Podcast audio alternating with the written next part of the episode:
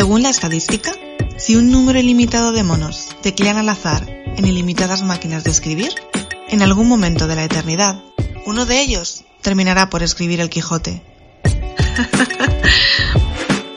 Bienvenidos a 10.000 monos, un podcast de mercados, economía y otras cosas que no tienen absolutamente nada que ver.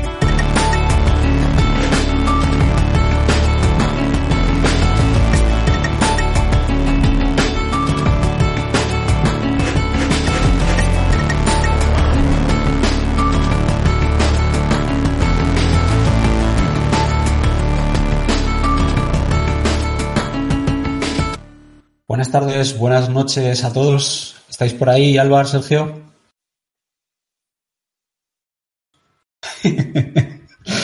Darle al, al mute. Sí, sí, sí, problemas del directo. Estamos aquí todos muteados. Aquí andamos, Jesús. ¿Qué tal? ¿Qué tal? ¿Cómo estás? Muy bien, pues aquí, a ver si conseguimos navegar estos mercados, ¿no? Que, que no nos dan respiro. Desde luego que sí. ¿Estás por ahí, Sergio, tú también? Por aquí estoy, buenas a todos. Con ganas de grabar, ¿no? Que hace, uno, hace un tiempo que no publicamos nada, así que con ganas de, hablar con vosotros y ver cómo estáis viendo todo lo que está pasando. Es que hay gente que en el verano se coge una semana, eh, dos, y luego hay gente también que se coge desde lo que es junio hasta octubre, como, nosotros. Pero bueno, eh, eh, es lo que hay, ¿no? Eh, al final lo bueno se hace esperar, o eso, eso espero. Habíamos estado hablando, porque hacemos un añito, y, tenemos eh, bastantes descargas acumuladas, para sorpresa nuestra, eh, pero habíamos también pensado en hacer algunos cambios, ¿no? Para este, para este año. Eh, entre ellos, grabar con un poquito más de regularidad, hacer los programas algo más cortos, aunque a lo mejor hacemos algún especial de vez en cuando. y de alguna manera publicar cosas que estén un poquito más cerca de lo que está pasando en la actualidad. Así que, ¿cómo veis eh, este nuevo formato? Yo creo que tendremos espacio para, para tener gente, traer gente que, que pueda da- hablar y dar su opinión hablar de temas concretos cuando nos apetezca, eh, eh, estar más en detenimiento. Y bueno, pues si no, eh, simplemente pues hablar un poco de lo que ha sucedido durante la semana. ¿Qué os parece esto? Pues, pues muy bien, ¿no? Mal. Yo creo que un, un poquito de refresh, ¿no? Al formato, pues seguro que aporta cosas nuevas, ¿no? Vamos a ver. Mm. Sí, sí. Con muchas ganas. ¿Os parece si os pongo un disclaimer? Un disclaimer que es de la misma persona que nos hace la intro que todavía no la hemos pagado. No sé cómo veis esto, pero eh, después de un año y pico todavía no, no he visto ni un euro. Os lo pongo y empezamos, ¿os parece? Oye, pero yo tampoco he visto ni un euro. No sé si vosotros estáis llevando toda la pasta o Ah, ¿no te ha aquí. No. La gente lo que os llega aquí metiéndolo en puts sobre la plata y tal, que no, no, no me parece apropiado esto. Yo estoy ¿eh? muy callado, yo no, yo no digo nada. Se lo está quedando el tesorero. Sí, sí, efectivamente. Allá va el disclaimer. El contenido de este podcast es informativo y es ofrecido con el propósito de entretener. Las opiniones expresadas en este podcast son de carácter personal y no deben ser tomadas como recomendaciones de inversión. Ni 10.000 monos, ni ninguno de sus colaboradores se hace responsable de cualquier pérdida ocasionada por la información expresada en este podcast. Muy bien, Tamara, hija, que Dios te lo pague. Oye, pero te has dado cuenta, decimos que no nos hacemos responsables de, de las pérdidas. Exacto. Pero ¿y de las ganancias? Claro, pues está hecho a propósito, porque si tú imagínate que alguien le da por mandarnos, yo qué sé, un jamón, porque resulta que ha estado vendiendo como loco puts sobre la plata. No, pues Sí, efectivamente. Que no, Sí, sí. que no sé si es el escenario, a lo mejor no, pero ¿no? Nos tendrían que dar una comisioncilla, yo creo. Creo que la persona que haya No. hecho eso no está para jamones.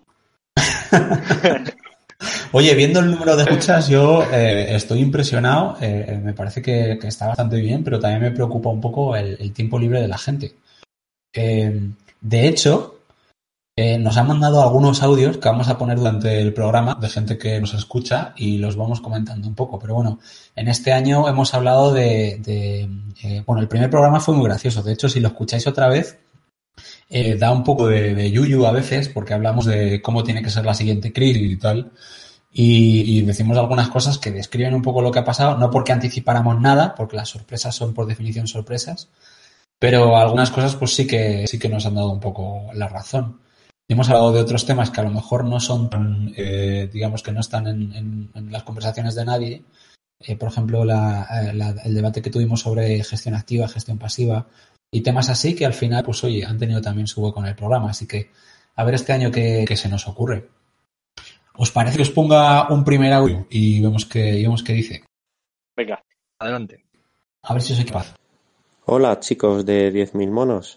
Eh, la verdad es que nunca he sabido mucho de economía, pero gracias a vosotros he aprendido unas cuantas cosillas y además me hacéis pasar un rato entretenido. Eh, gracias por todo y a seguir así. Enhorabuena por el programa. A ver, yo os digo mi opinión, ¿vale? Yo estoy un poco preocupado con este audio. Ah, Yo, a ver, la pregunta es ¿cuánto le has pagado a este tío? Eh, no, yo no, yo no le he pagado nada, te lo juro. Pero dice que, que ha pedido economía, cosa que a mí me, me, me horroriza, me horroriza un poco. Y luego dice que le entretiene, o sea, que quiere decir que su segunda alternativa es menos interesante. A mí, a mí me, me, me preocupa un poco. Eh, Sí, sí. bueno, muchísimas gracias por, por el audio, creo que sí. Eh, nos ha mandado también otro audio, a ver si os lo puedo poner. Hola, buenos días. Eh, soy Miguel de Madrid. Yo bueno, os llamaba para felicitaros por vuestro año en, si se puede decir, antena o bueno, en las redes. Y bueno, pues eh, comentaros simplemente que yo empecé a escuchar el programa por casualidad. Alguien me lo recomendó. Y bueno, me gustó, me gustó la idea de, de mezclar lo que es la economía con otros, con otros temas de actualidad, de mm, rozar un poquito la política incluso. Y bueno, pues, pues poquita cosa más. Eh, únicamente, por poneros un pero, eh, quizás es que utilizáis demasiados anglicismos en algunas ocasiones. Pero bueno, eh, es pecata minuta, tampoco hay mucho problema. Venga, chicos, pues nada, eh, lo, lo dicho, felicidades y que por lo menos otros 10 años más sigáis como, como hasta ahora. Y bueno, teniendo muchos más, eh, muchos más oyentes, por supuesto. Venga, un saludo y felicidades, gracias. ¿Cómo lo veis? Tío, se queja de los eh, anglicismos y nos suelta el latinajo. Hay un, un pecata minuta por la cara. ¿Pero esto qué es? Yo creo que hay mucha inconsistencia en este comentario también, ¿eh? Sí, sí, yo, yo lo veo claro. No sé cómo estás viviendo esto, Sergio. Eh, eh, te paran por la calle, eh, no sé, te dicen cómo está eh, la Yo, fama. yo he firmado, he firmado autógrafos. Todo. Pero, hombre, se agradecen estos comentarios. Eh, el tema de los anglicismos, pues es que los que llevamos fuera un tiempo a veces nos cuesta, pero, pero bueno, se, se toma y, y se, se intentarán evitar. Eso es verdad, ¿eh? A mí a veces me pasa, yo creo que la gente me mira como pensando, este chico tiene algún tipo de problema que debería tratarse. Que también, Eh, pero Que, ta- que también, o sea, no te lo voy a discutir. Pero cuesta mucho cuando estás todo el rato refiriéndote a lo mismo de una manera, eh, cambiar otra vez eh, eh, y, y pierdes como el sentido de la frase. O sea, a veces divagamos mucho, porque divagamos mucho, pero, pero a mí, en mi caso, también es parte que, que no encuentro la palabra. Pero bueno. O sea, yo, yo estoy totalmente de acuerdo. O sea, para mí, si te hablo de términos financieros en español, mm, me trabo. O sea, es que no sé, te voy a decir en vez de revenues, eh, pues ¿Qué ha ingresos o ventas y no me sale. Y Pero sí, vamos, sí, sí, no, no comparto ese, esa angustia existencial, Jesús, totalmente. Bueno, voy a poner, voy a poner otro a ver qué os parece. Quería saludar a, a mi prima de Calasparra, a la Yaya y a, y a- y a todo el mundo, a todo el mundo en general. Besitos, besitos, besitos. ¿Y esto, esto cuándo sale? Eh, eh, eh, bueno, creo que esos eran los ensayos. Hola, 10.000 monos. Quería felicitaros en este añito que hacéis ahora por las redes y sobre todo quería agradeceros que nos hayáis acercado a la economía de manera simple y crítica.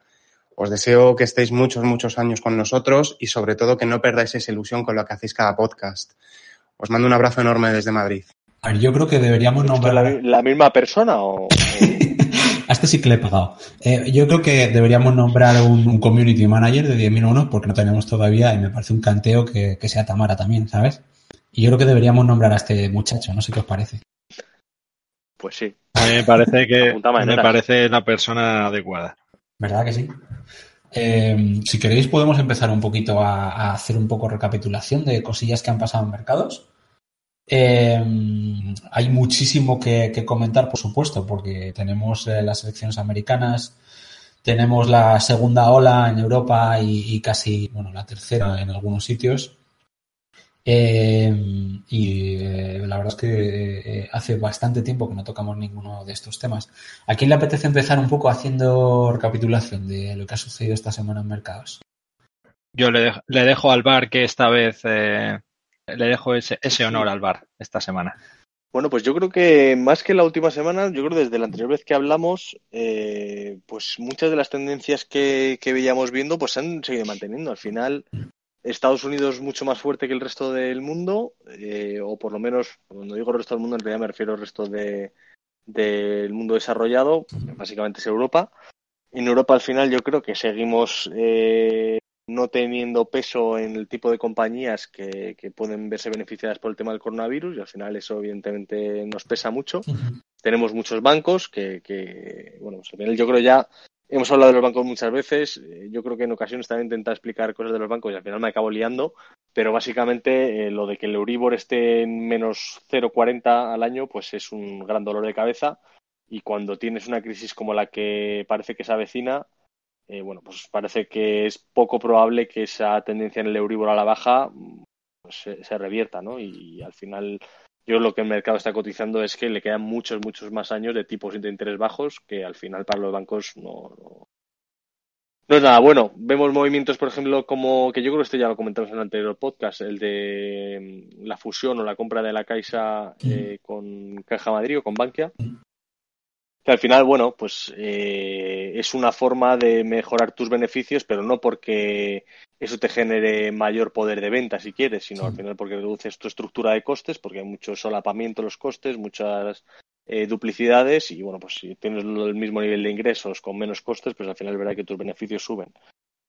Bueno, eh, aparte de eso, sí que yo creo que lo más evidente es eh, que en gran parte de Europa lo que estamos viendo es una vuelta atrás en, en el tema del coronavirus. Eh, está habiendo rebrotes, está habiendo no medidas tan brutales a lo mejor como las que tuvimos en marzo y en abril de sí. cuarentena total, de, de, no poder salir de tu casa, pero bueno, pues eh, se están empezando a ver eh, medidas pues, que afectan a sectores concretos, que limitan la movilidad, que limitan la actividad comercial y bueno, sí. mmm, yo creo que uno empieza a pensar si vamos a estar con ahora reabro, ahora cierro, ahora tal, hasta que haya una vacuna y pues esa vacuna ya puede llegar pronto porque si no, al final, y ya te lo hemos comentado muchas veces, que esto parece que se está sosteniendo gracias a los estímulos o la intervención de gobiernos y bancos centrales y la duda es que, dónde está el límite de eso, ¿no? Yo no tengo la respuesta, pero no sé, creo que, que, que tiene que haber un límite. Sí.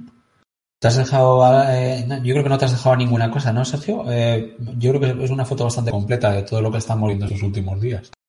Sí, bastante. Yo por añadir, como siempre, ¿no? En el tema de la divisa, que, es lo que estamos viendo. Como hacía mucho que no grabábamos, eh, es, es, va en línea con lo que acaba de decir Alvar, ¿no? Eh, en, en, tema de, por ejemplo, el dólar que se apreció mucho en, en marzo, en febrero y marzo, con toda la crisis de, del coronavirus, eh, la, la, Fed tuvo que abrir las líneas de swap con, con diversos países y demás, porque había, digamos, de todo el mundo eh, quería, necesitaba dólares y, y, luego la típica reacción cuando hay pánico en el mercado, que la gente se va al dólar. Y desde entonces hemos visto lo contrario, que va en línea con lo que, con lo que Alvar está diciendo en términos de mercados más de renta variable. Y es que, pues cuando las cosas ya se recuperan y van mejor, normalmente el dólar se deprecia y eso es lo que hemos visto, pues prácticamente contra todo tipo de divisas, eh, mercados tanto desarrollados como emergentes. Eh, eso es lo, como yo lo he visto en el, en el tema de, de la divisa.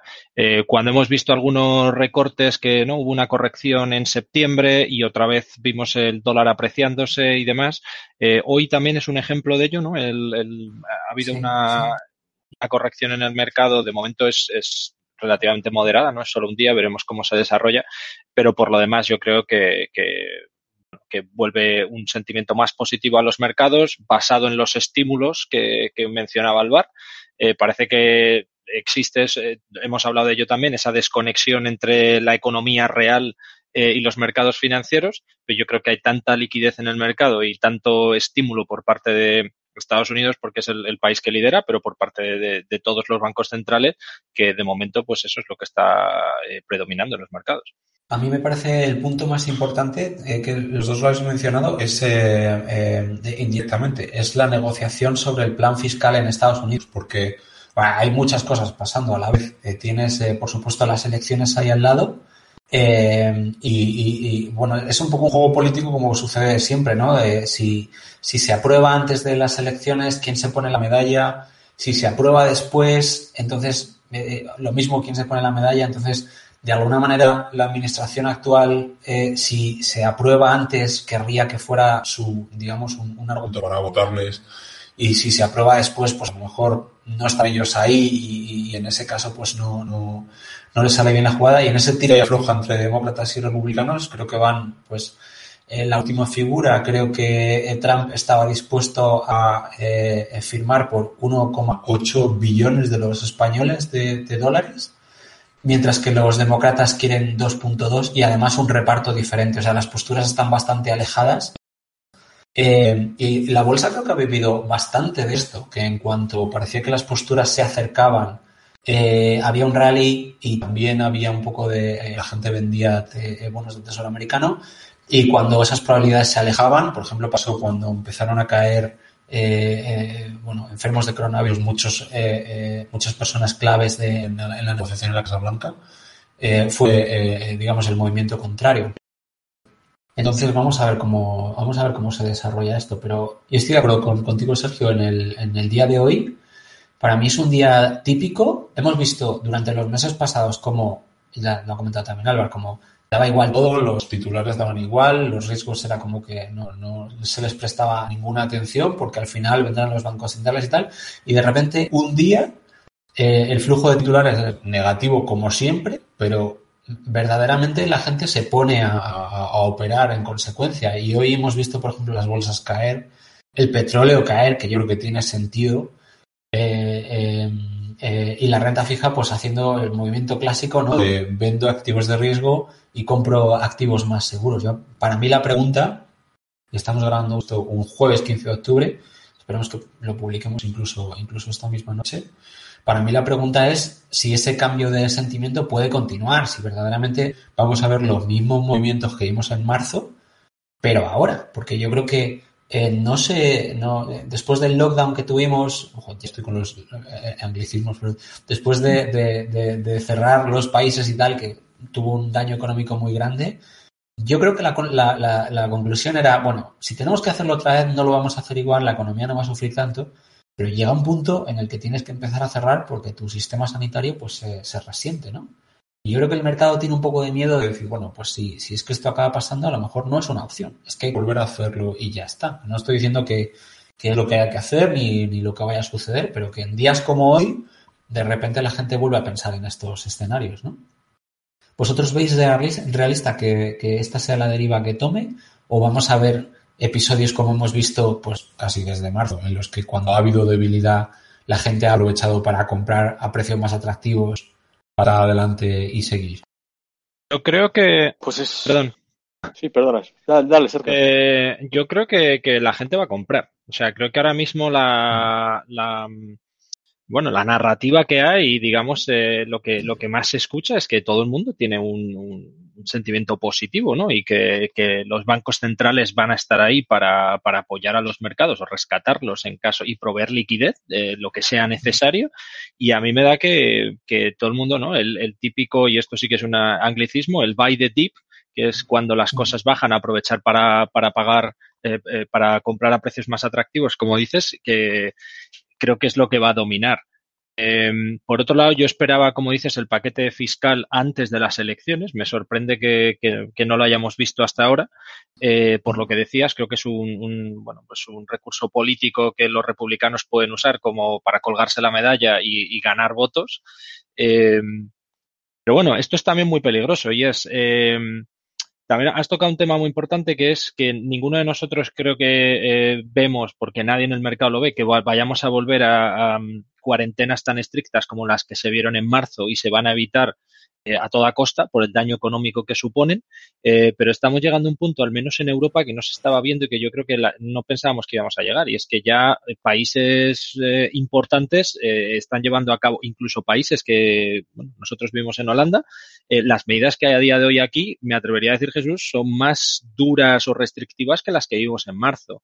Entonces, si eso es así, a lo mejor esta desconexión de la que hablábamos de la economía real y de los mercados, en algún momento es un golpe de realidad realidad y dices, bueno, es que los trabajos no todos van a volver.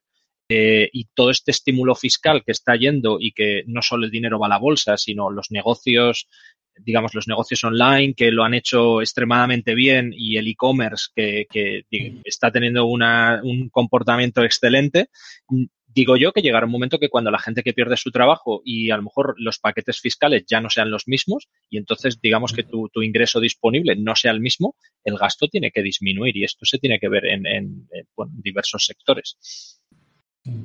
Sí, también ves como las tasas de ahorro de las familias se han disparado eh, porque la gente no gasta.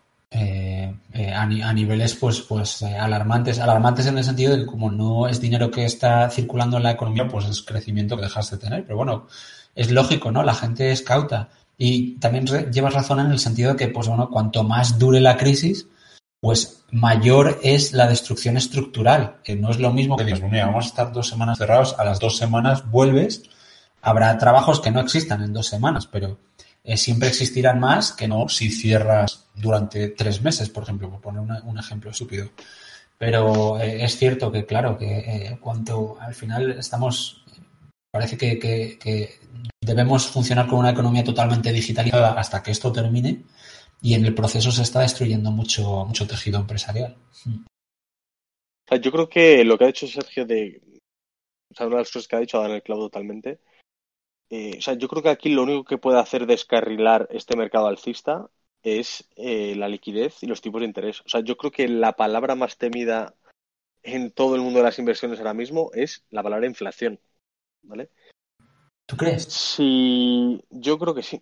La verdad es que sí. O sea, yo creo que los gobiernos quieren inflación y de hecho creo que al final, hasta cierto punto, yo creo que la política monetaria va a pasar un poco de las manos de los bancos centrales a la mano de los gobiernos.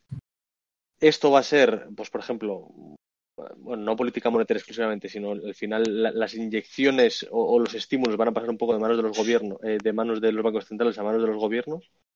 Lo vemos, por ejemplo, con estos planes fiscales tan agresivos y lo vemos también, y esto creo que ha empezado a pasar, no sé hasta qué punto, eh, eh, dónde está el final de esta tendencia, pero yo creo que eh, la gran diferencia entre los paquetes de, estímulo monetario que se dieron en la anterior crisis, los llamados QE, Quantitative Easing, eh, que eran directamente inyecciones en el sistema financiero, lo que creo es que en esta ocasión las inyecciones van a ir mucho más a la economía real.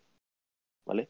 Al final hemos visto, por ejemplo, el ejemplo de España, de este plan de, de préstamos garantizados por el Estado, que al final son préstamos que hacen las entidades privadas a particulares o a empresas o lo que sea, pero vamos, la economía real, pero que están garantizados por el Estado. ¿vale? Entonces ya ahí te estás quitando de por medio a los bancos centrales. Ya ahí lo que es directamente el gobierno el que está formulando sus políticas de, de estímulo monetario. Sí. Y yo creo que al final eh, el mandato de un banco central, de un gobierno, no tiene nada que ver. ¿Vale? Al final un gobierno no se puede permitir que la economía real se caiga en pedazos. Entonces yo creo que ahí puede haber una herramienta que en cuanto los gobiernos se den cuenta o, empiecen a utilizarla con más asiduidad, mmm, va a haber más inyecciones de capital, o puede, ¿eh? todo esto son hipótesis, estoy hablando un poco en términos demasiado categóricos quizá, pero creo que esas inyecciones, si se ven trasladadas más hacia la economía real, si eso lo juntas con el grado de ahorro de las familias americanas, que es que justo estaba leyendo un artículo ayer, que es la única crisis de la historia en el que el ratio de, de ahorros sobre el PIB de la economía americana está aumentando en vez de menguando.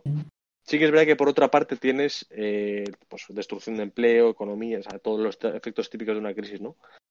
Pero yo creo que estos dos elementos, estas dos particularidades de esta, de esta, de esta crisis, no sé, si he visto en algún momento que de verdad puede haber inflación en el horizonte, que no digo que sea el escenario más, más eh, plausible, ni mucho menos, pero si ha habido momentos en los últimos 10 años en los que he tenido dudas de si podemos ver inflación, creo que ha sido este. Y si de verdad hay inflación, no va a haber más remedio que subir tipos de interés. Y si no hay más remedio que subir tipos de interés, sea, el, el, golpe puede ser de estos de escribir libros. Te digo una cosa, sí. solo una y te, dejo, y, y te, dejo, Jesús, que no, que me gustaría escuchar tu opinión también. Eh, estoy totalmente de acuerdo con lo que ha dicho Álvaro, que raramente estamos tan de acuerdo.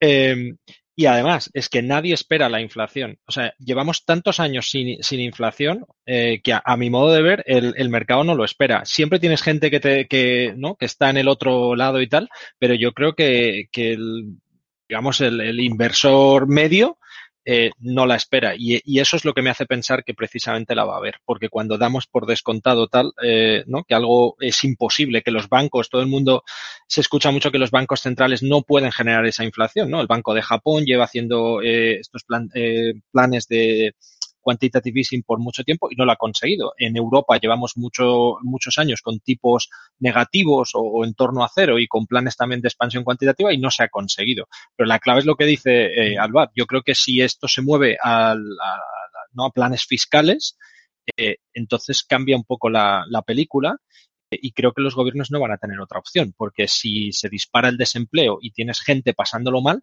me gustaría que hiciéramos un programa, no sé qué, qué os parece, pero eh, sobre la, la, lo que se llama ahora MMT, ¿no? que es la, la nueva teoría, digamos, monetaria, eh, que se están poniendo de moda y que van un poco en esta línea. Pero eso seguramente nos lleve tiempo, pero creo que sería bastante interesante que lo discutiéramos en un podcast.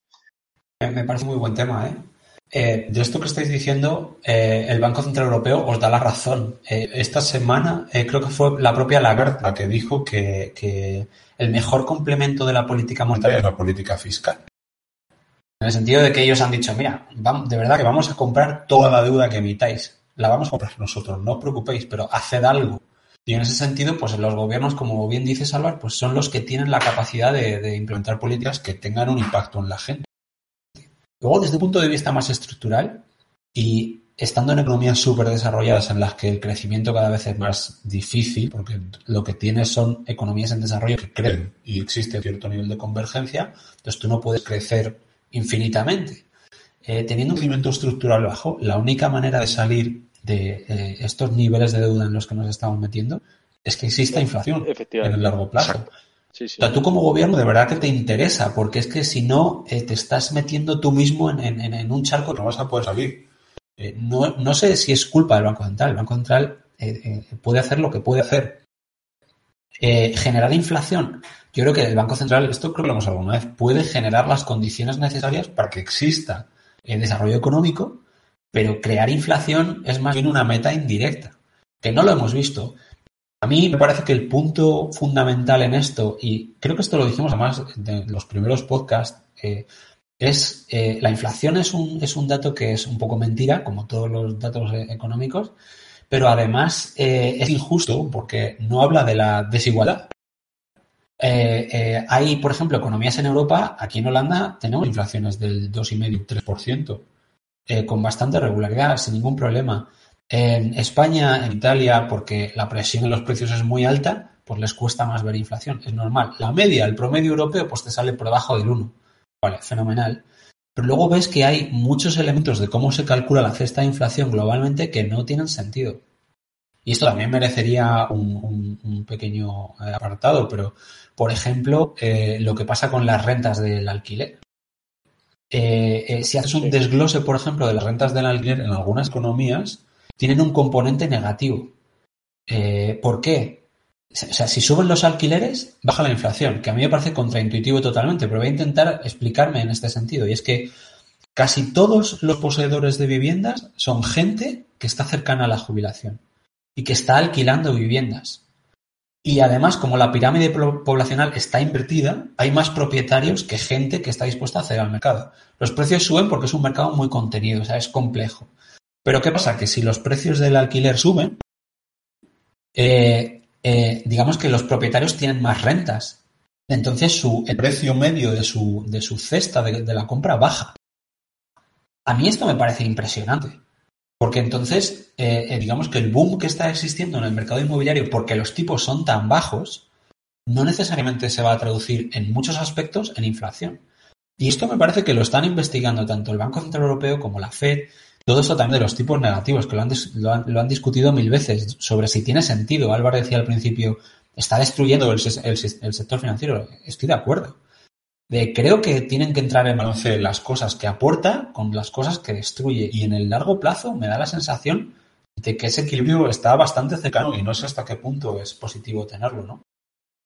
Perdona porque he hablado muchas cosas, pero para mí, eh, eh, eh, digamos que la inflación merece un poquito más de, estudio. Me parece que, eh, que, el Banco Central Europeo simplemente diga, no, es un 2% lo que queremos conseguir. Ok. Luego, otra, otra derivada de esto es que, por ejemplo, la Fed ha dicho que Que ellos, vale, van a intentar conseguir un 2% de inflación, pero que si durante unos años la inflación está por encima del 2%, no van a subir tipos de interés. Es que hace dos o tres semanas dijeron que los tipos de interés se van a quedar como están hasta 2023.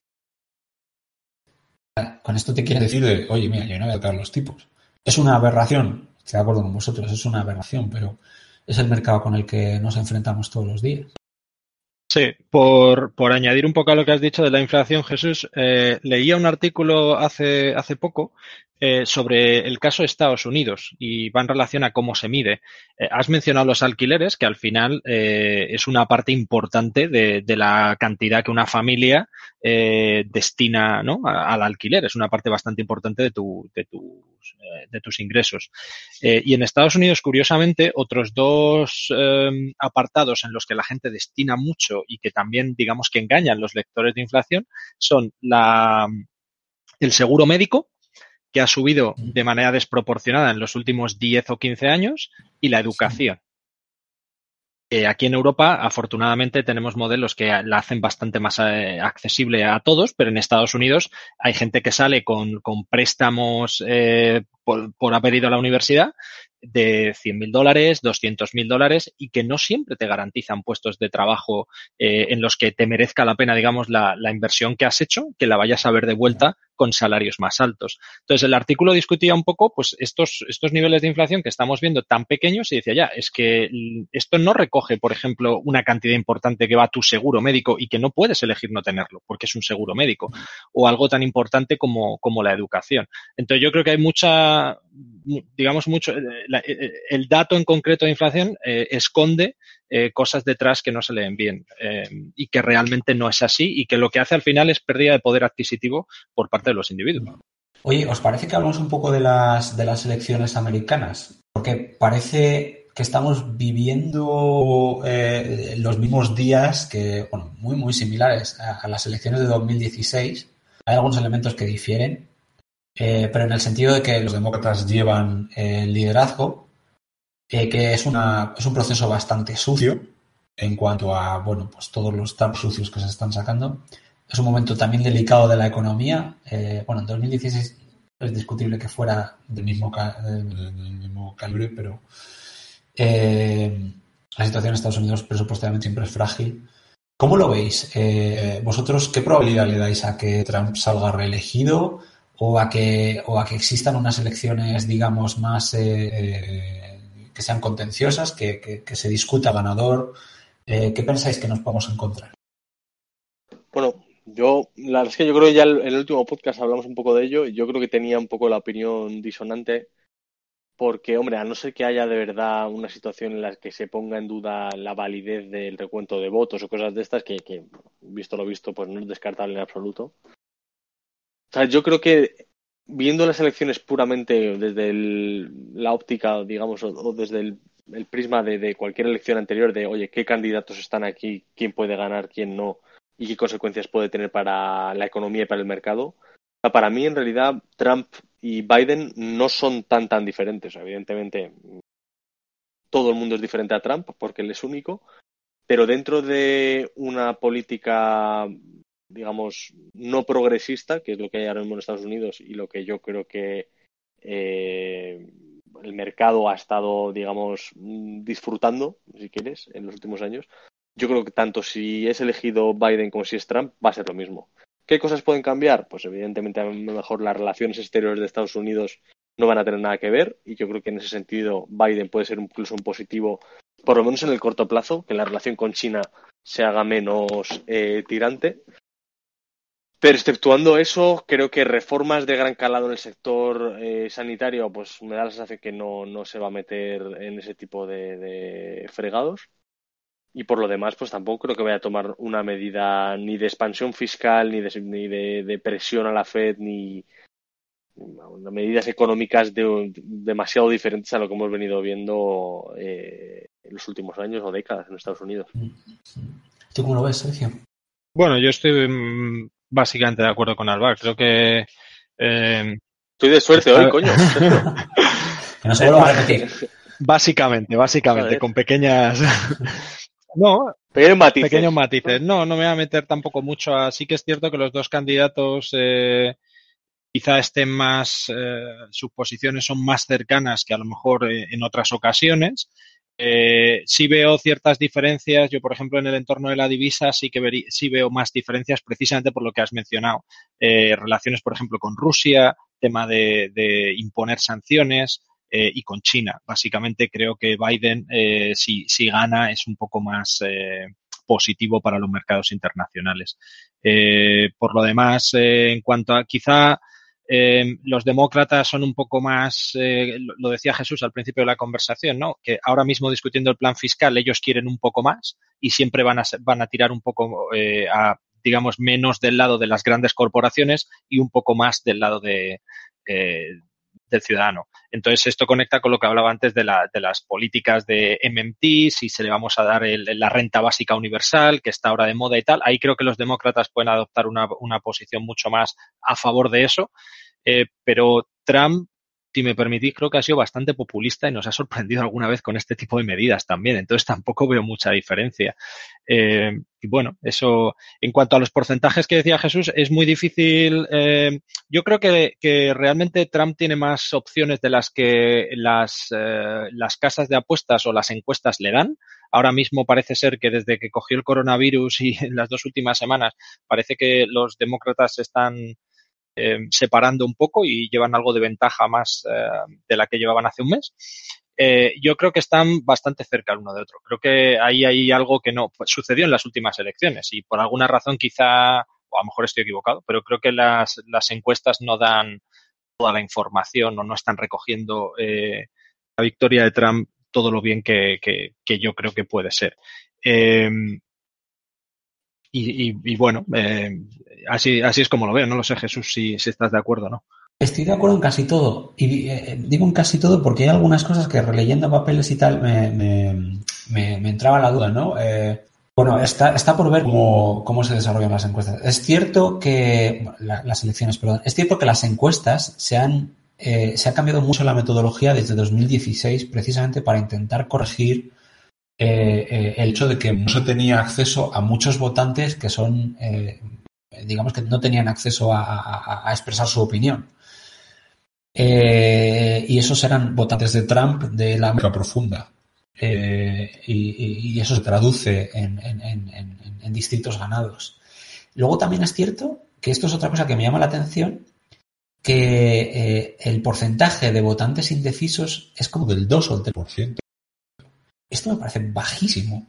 Normalmente tienes, pues, pues bueno, tampoco tengo la, una estadística en la cabeza, pero que uno de cada 50 solamente no sepa a quién votar, me parece muy poco. Yo creo que esto habla de, de la polaridad enorme y del partisanismo, eh, eh, un poco de maniqueísmo también que hay entre, entre las dos facciones, ¿no? Están muy separadas, muy diferenciadas, muy polarizadas.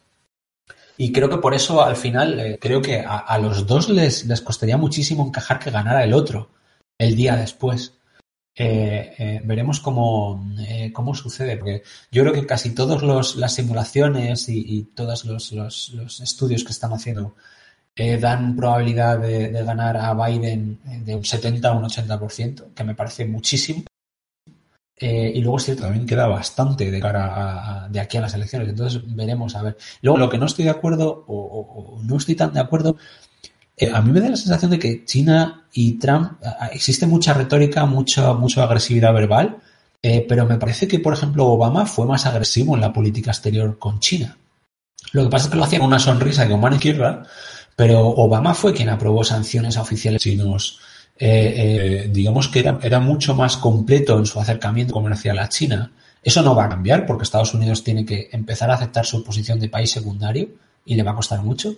Pero mi, mi, sensación es que si, si ganaran los eh, demócratas, creo que intentarían hacer incluso una política aún más agresiva con China, en el sentido de que tal vez con buenas palabras, pero eh, seguramente int intentarían cercarlo muchísimo más y tratar de volver a, a, a cierto nivel de multilateralismo que Trump ha abandonado, porque él quería acercarse a Canadá, a, a Reino Unido, eh, pero por el camino me parece que ha, que ha roto muchas relaciones también. Y si Estados Unidos consigue, como consiguió durante la época de Obama, eh, ser el adalid del mundo contra China y arrinconarle en cuestiones como el trato a las minorías o la ausencia de democracia o, la libertad de prensa, que ahí, bueno, pues debería haber consenso entre las grandes democracias desarrolladas.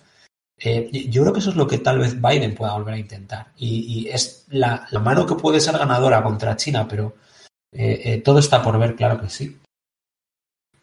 Eh, bueno, hemos hablado de muchas cosas. No sé si nos dejamos algo. Para mí, creo que de la actualidad hemos tocado todo. ¿Qué os parece? Eh, eh, ¿Creéis que nos hemos dejado algo? yo, creo que ha sido un bastante completo y si queremos no cumplir con nuestro nuevo formato de hacer las cosas un poco más breves, creo que ha estado bastante bien. ¿Tú cómo lo ves, Salvar? Yo sí, yo, yo creo que aquí lo podemos dejar yo creo que hemos tocado bastantes palos y, sí, vamos a intentar hacer esto un poquito más, más breve y, hacerlo más regular. Muy bien, compañeros, pues una noche más encantado de, hablar con nosotros, eh, con vosotros, y nos vemos a ser posible la semana que viene. Vamos a intentarlo. Venga, pues que vaya muy bien. Un saludo. Un abrazo. Un saludo, hasta luego.